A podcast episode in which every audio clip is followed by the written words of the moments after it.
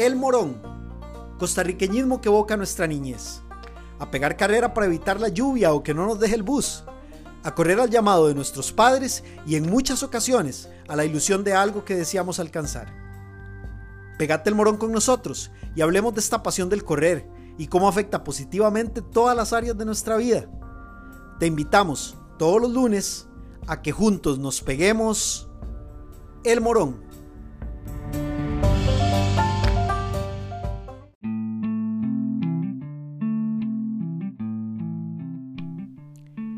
Más allá de la noche, que me cubre negra como el abismo insondable, doy gracias a los dioses que pudieran existir por mi alma invicta. En las azarosas garras de las circunstancias, nunca me he lamentado, ni he pestañado. Sometido a los golpes del destino, mi cabeza está ensangrentada pero erguida. Más allá de este lugar de cólera y lágrimas donde yace el horror de la sombra, la amenaza de los años me encuentra. Y me encontrará, sin miedo. No importa cuán estrecho es el portal, cuán cargada de castigos la sentencia. Soy el amo de mi destino. Soy el capitán de mi alma. William Ernest Henley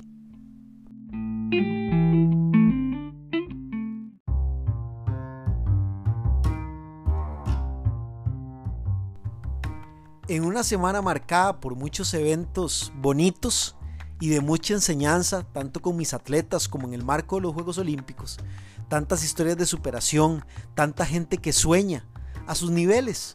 Unos sueñan con un oro olímpico, otros sueñan con poder correr una cuadra, otros sueñan con terminar un maratón, más otros sueñan clasificarse a Boston. Todos cargamos sueños respetando las distancias de cada uno, son sueños al fin. Y son igual de valiosos porque tienen la característica de llenar de emociones buenas, positivas y alegres la vida de los seres humanos. En medio de esos pensamientos, toda esta semana meditando, fue como un tsunami de emociones y de recuerdos que vinieron a mí de lo que se ha construido en mi carrera como entrenador en estos en estas casi dos décadas. Y ustedes me conocen. Algunos son mis atletas, algunos mis amigos, algunos siguen este podcast y tal vez no he tenido el privilegio de poderlos conocer. Pero mi nombre es Pablo Mena, soy administrador de negocios, educador físico, mis dos carreras, administración de negocios y educación física, entrenador de atletismo, apasionado por el deporte de las tenis, del sudor, de los kilómetros, de los pace de carrera. Hay una historia detrás llena de zancadas hacia un sueño. Y hoy en medio de contarles un poquito sobre esa historia, quiero compartirles las que yo considero las zancadas a un sueño.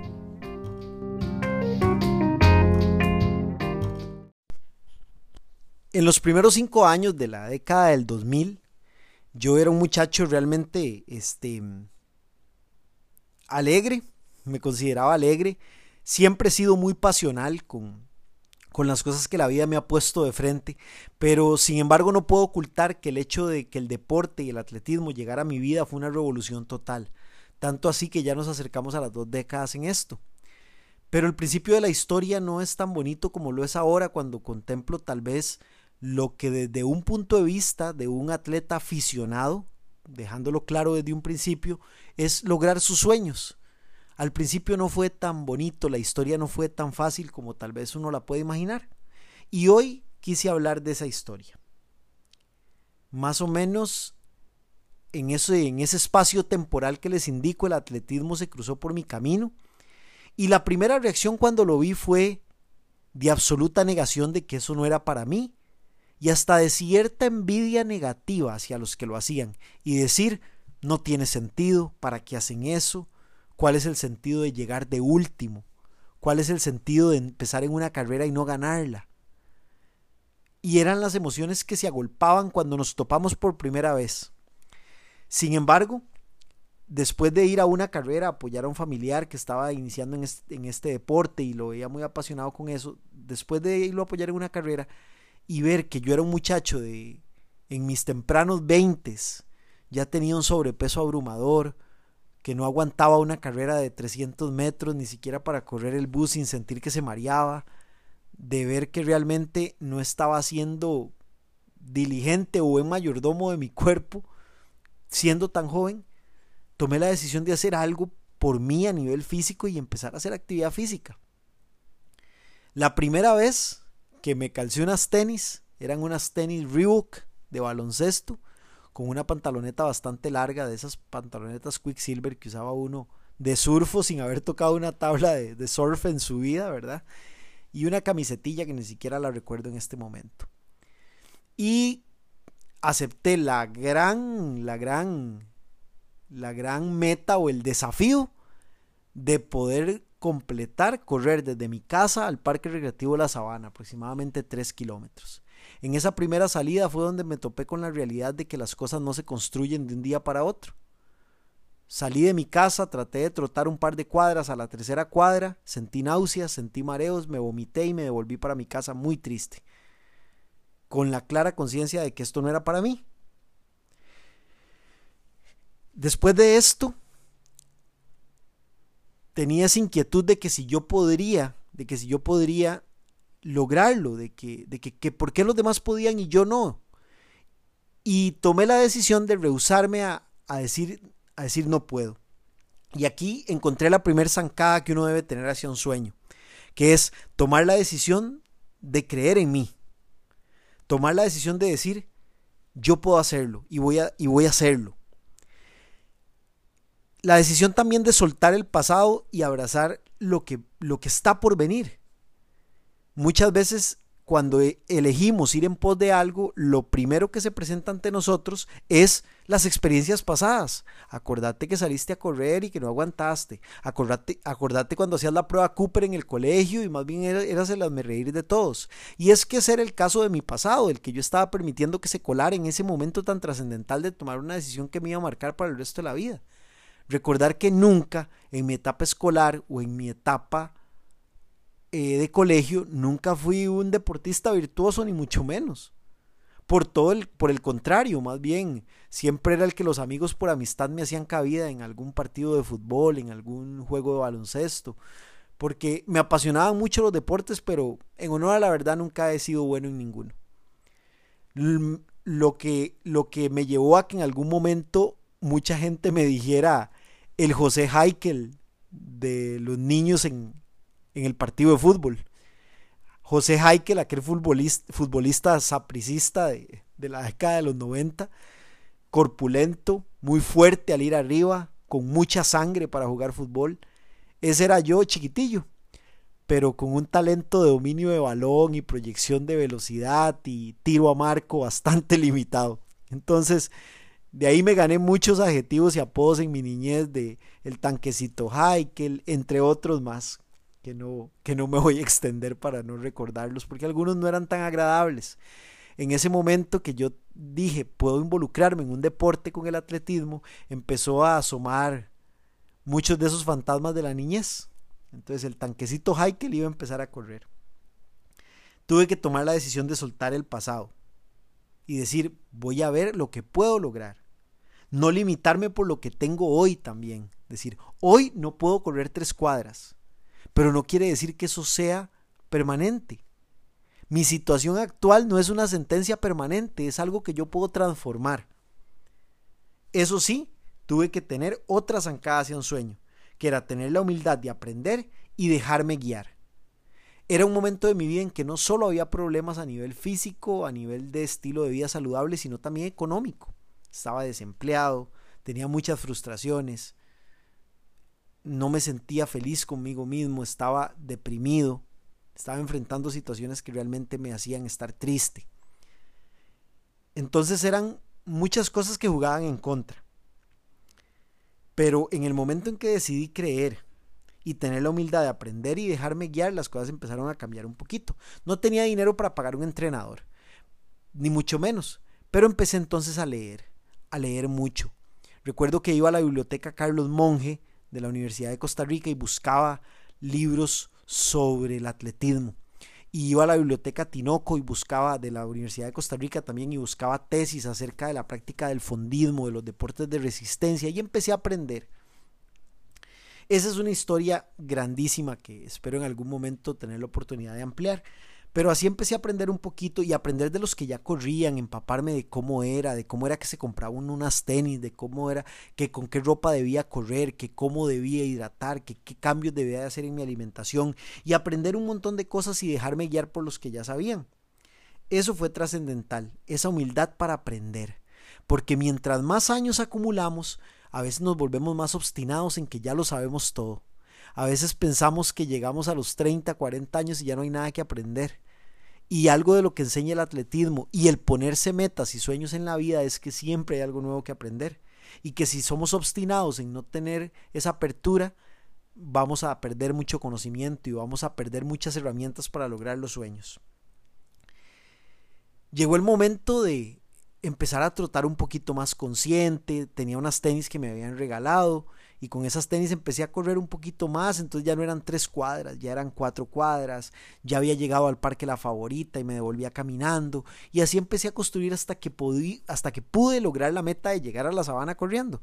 3.5 kilómetros de trote caminata, pero llegué a la sabana y me volví en bus, pero ya logré esa primera meta en esa primera mitad, en, esa primera década de los 2000, realmente las carreras, realmente las carreras eh, eran, eran, eran muy pocas. Las carreras eran realmente muy pocas a nivel de variedad, no como ahora que hay 5, 10, 21. Antes casi siempre solo habían 10.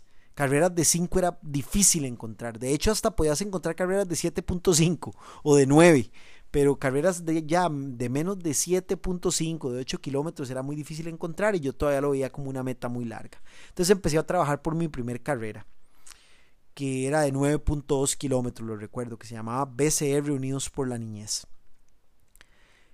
Empezar a correr en la primera década de los 2000 era un poquillo complicado, porque el nivel del atletismo recreativo era, era, era menor en el sentido de que la participación, tal vez no el nivel, la participación de gente ordinaria, ordinaria lo digo en el buen sentido de la palabra, de gente ordinaria que se metía en la práctica del fondismo era poca.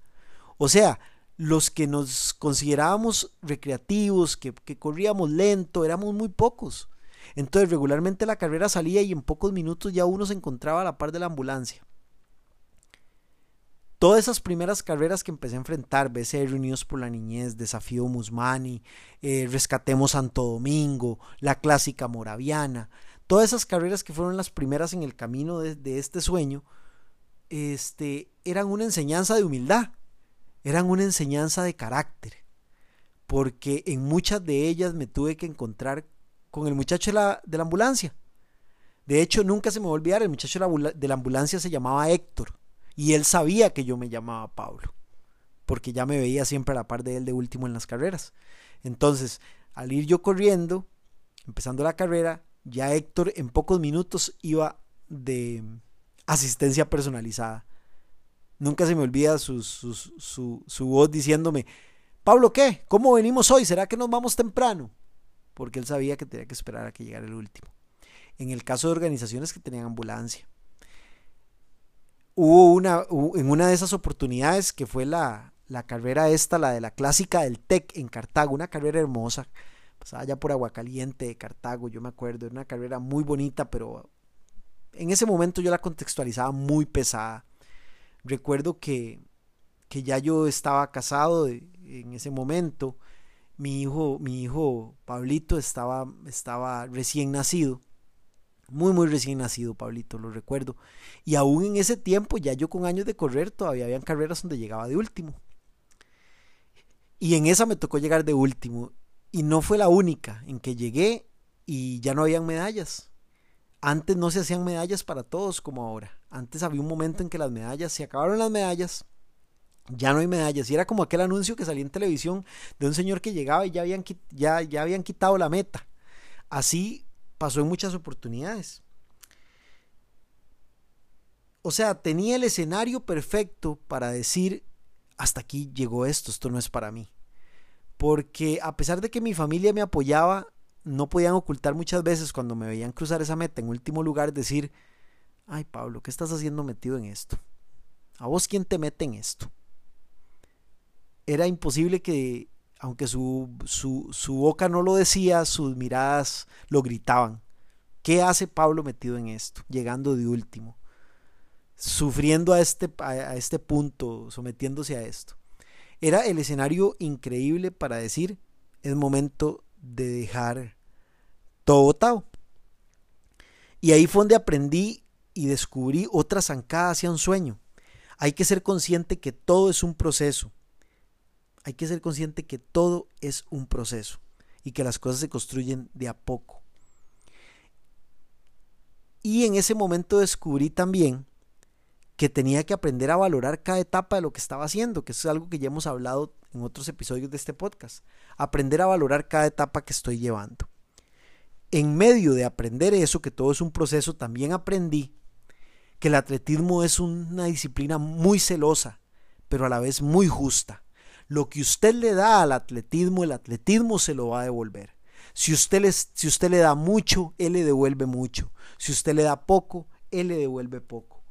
Porque yo entrenaba tal vez dos, tres veces por semana, pero no cambiaba mi estilo de vida alimenticio, no cambiaba este, mis horas de descanso, no daba mantenimiento, no, no tenían buenos niveles de hidratación, eh, practicaba otros deportes de forma desproporcionada y sin sentido que daban al traste con lo que realmente yo quería hacer, que era correr.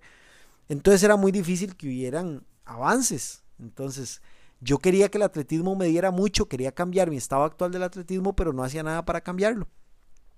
Y eso fue lo que propició que también aprendiera eso, que lo que yo le doy al atletismo, el atletismo me lo va a devolver. Llegó un momento eh, aproximadamente en el año 2012, donde tomé la decisión de darle un poco más al atletismo, de decir, llegó el momento de dar un poco más.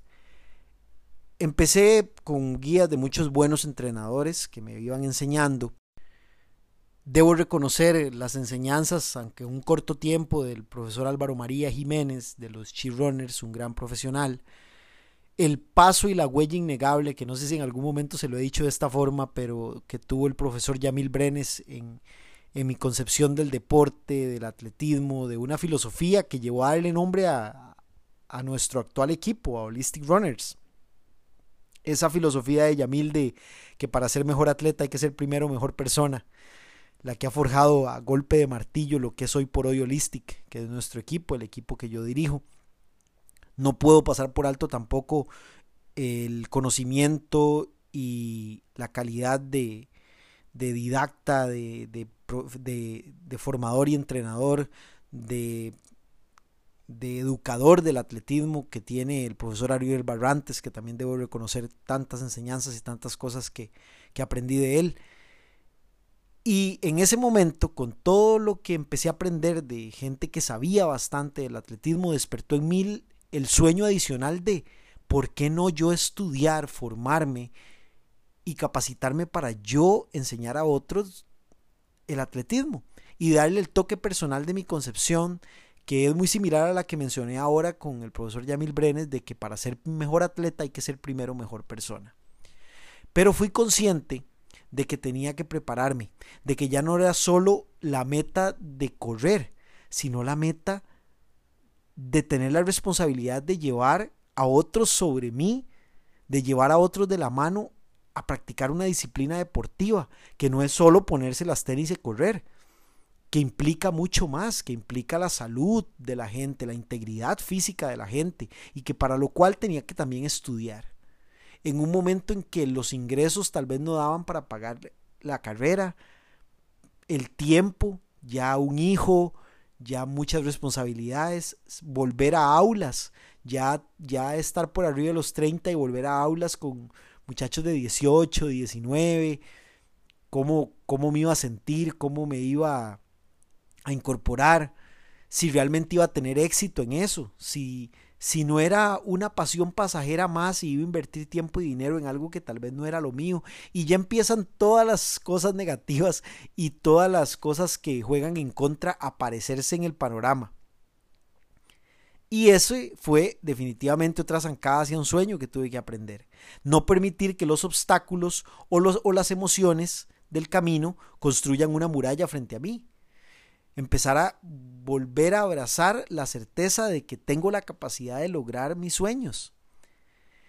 De ahí empezó mi, mi carrera universitaria en la parte de la educación física, del movimiento humano, consciente de que en la educación física costarricense no hay un enfoque claro en la parte del fondismo si hay algún colega educador físico que me está escuchando, sabe que en la universidad realmente de propiamente de atletismo de fondo vemos muy poco, muy poco. Lo que yo considero que fue más valioso en esa etapa de universidad y formación académica fue la parte de fisiología del ejercicio, de la didáctica, de cosas que realmente son muy importantes a la hora de, de ser un educador y de enseñar. Sin embargo, especializarse en el fondismo tuvimos que hacerlo fuera tuvimos que buscar cosas fuera de la universidad que nos fueran enseñando cómo realizar una planificación, una carga adaptativa, eh, empezar a aplicar los principios del entrenamiento deportivo, la especificidad, la individualización, todas las cosas que son súper necesarias en un proceso sano, inteligente y este, responsable de entrenamiento deportivo. Entonces se diversificaron los sueños ya no era uno, ya no era solo correr mejor, ya no era solo disfrutar más de ir cultivando, sino también aprender a otro nivel para enseñar a otros. Ya se volvieron dobles las metas, se volvieron dobles los sueños. Pero aquí me adelanté un poquito en, mostrarles esos dos sueños que se empezaron a construir y quiero devolverme un poquito al sueño de correr con la siguiente zancada hacia un sueño, que es ser agradecido con las cosas que tengo hoy. Ser agradecido con lo que tengo a mi disposición para trabajar. Y lo voy a ejemplificar de la siguiente manera. Durante muchos años en ese camino del atletismo, a pesar de que creo que ya perdí la línea narrativa del tiempo y del espacio, hubieron tiempos de mucha necesidad, donde a pesar de que a uno le dicen la frustración de que, mira, tenés que hacerte un masaje, pero no tengo dinero. Mira, esas tenis ya no sirven, pero no tengo dinero. Llegar a un entrenamiento de un equipo que tal vez a, duras penas podés pagar y oír las conversaciones de otros, diciendo, ah, este, este año yo voy a correr la maratón de Berlín, ah, no, este año yo voy a correr la de Londres, no, mira, yo voy para la de Tokio, no, no, yo voy a correr Nueva York por séptima vez y uno sabiendo que uno con cosas tiene plata para sacar la inscripcióncita de la, de la, de la carrerita local, ahí que a, que a duras penas. Y ahí llegó el momento de encontrarme con otra de mis pasiones y otro de mis sueños, el maratón. Esa fue la etapa de encontrarme con el maratón. Y con las circunstancias que habían, solo había una forma de hacerlo, que era hacerlo en Costa Rica, sin entrenador, porque tal vez ya no alcanzaba la plata, haciéndome masajito yo solo y todavía en un proceso de aprendizaje que estaba en sus primeras de tanteo. Así llegó el, sueño de convertirme en maratonista. Y llegó el momento de decidir cuál. Y ahí llegó el momento de enfrentar Tamarindo Beach Marathon. Hubo un primer intento fallido, donde no lo pude lograr por una lesión del, de la banda iliotibial en el año 2011. Quise correr mi primera maratón solo, no tenía apoyo de un entrenador, de un equipo, ni siquiera se lo comentaba a mi familia, porque para mí, que mi familia pensara ver correr al gordito aquel 42 kilómetros, de iba a ser una lluvia de comentarios, tal vez no malintencionados, pero sí cargados de preocupación y realismo, de ver lo que había hoy, lo que había en ese momento para trabajar esa maratón. Entonces lo trabajé en silencio y no lo pude lograr.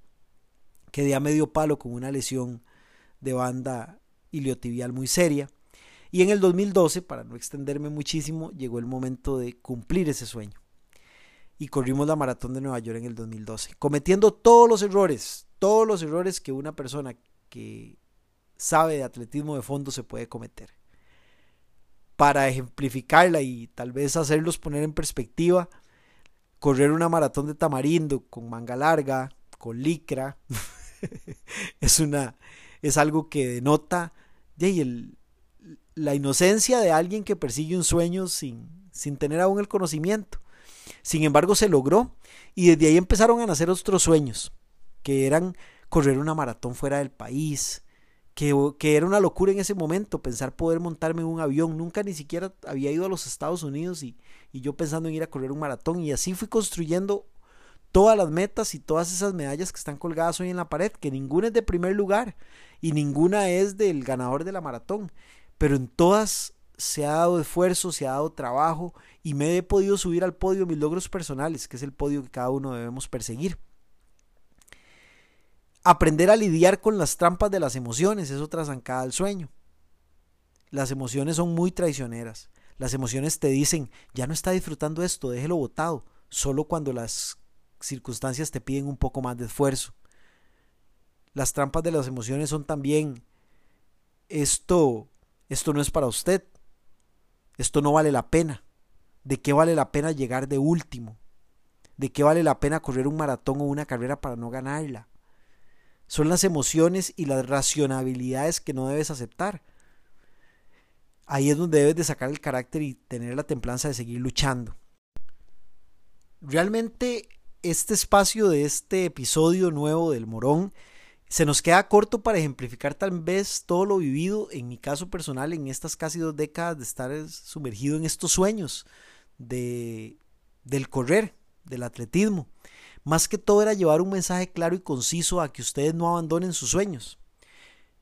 Recapitulando, que tomen la decisión de creer en ustedes, que tengan la humildad de aprender y dejarse guiar, que sean conscientes de que todo es un proceso y agradecer lo que tengo para luchar y lo que estoy rindiendo el día de hoy, celebrar cada triunfo, esforzarse y trabajar por sus sueños, no permitir que los obstáculos del camino construyan una muralla, aprender a lidiar con las trampas de las emociones, que lo acabamos de hablar, enfocarse en las cosas positivas. Se los aseguro que nunca pensé hace tantos años que Holistic iba a ser una realidad, que íbamos a tener más de 200 líneas de maratones en nuestro equipo que hayamos cruzado, que yo con aquellas circunstancias de los primeros pasos en este deporte iba a lograr correr 13 maratones. Y no menciono estos logros como un tema de vanagloria, como ya, como ya lo he mencionado muchas veces, todo esto ha sido fruto de, trabajo, de esfuerzo, de que la vida y Dios me bendijeron cruzando en mi camino personas con mucha mística, con mucho trabajo, porque nada lo hubiera podido hacer solo, todo ha sido por gracia, misericordia de Dios y que la vida ha puesto en el camino gente que ha propiciado que las cosas sean una realidad. Pero también porque todos estos principios que les he dado, estas zancadas a un sueño que les he compartido, han sido puntos claves y quise compartírselas para que ustedes también sigan en pos de sus sueños. En el deporte, en la vida, en lo que emprendan, todos tenemos la capacidad de lograr que las cosas y que los sueños se vuelvan realidad. Tienen la bendita costumbre de volverse realidad. Así que lo importante es no dejar de soñar y que nadie le robe la ilusión de soñar. Luche con las emociones. Las emociones son traicioneras. Las convicciones trascienden. Los sentimientos van a fluctuar todos los días. Hay días que nos vamos a levantar diciendo, claro, yo este deporte es para mí, qué chiva que es correr. Y hay días que nos vamos a levantar diciendo, no quiero volver a correr. Quiero llamar al profe y decirle que no voy a continuar corriendo o simplemente no quiero volver a ponerme las tenis. Aprender a tener las, la, la certeza o la, o la malicia, es la malicia no es la palabra, como como andar adelante, como andar pilas de identificar cuándo son emociones pasajeras y cuándo, y cuándo son convicciones. Pero les aseguro que todo lo que ustedes hagan saliendo de su zona de confort, que luego de hacerlo les genere un sentimiento positivo de, de victoria, es lo que ustedes deben perseguir. Eso es lo que deben perseguir. En medio de todas las historias que se han cultivado en estos 20 años, usted que está oyendo este podcast es parte de esa historia. Usted que está oyendo este podcast es parte de este sueño. El poder contarle a otros y decirles que este camino ha sido maravilloso, que no ha sido un jardín de rosas, pero ha sido maravilloso. Y lo motivo a que usted siga por ese camino que tal vez no es un jardín de rosas, pero que lo va a llevar a sentirse muy feliz de cumplir lo que usted se proponga. Gracias de verdad por apoyarnos en el podcast, por escuchar el morón todas las semanas. Si usted es un Holistic Runners, un Holistic Runner, gracias por creer en este proyecto y gracias por toda la mística que hace que los sueños se vuelvan una realidad.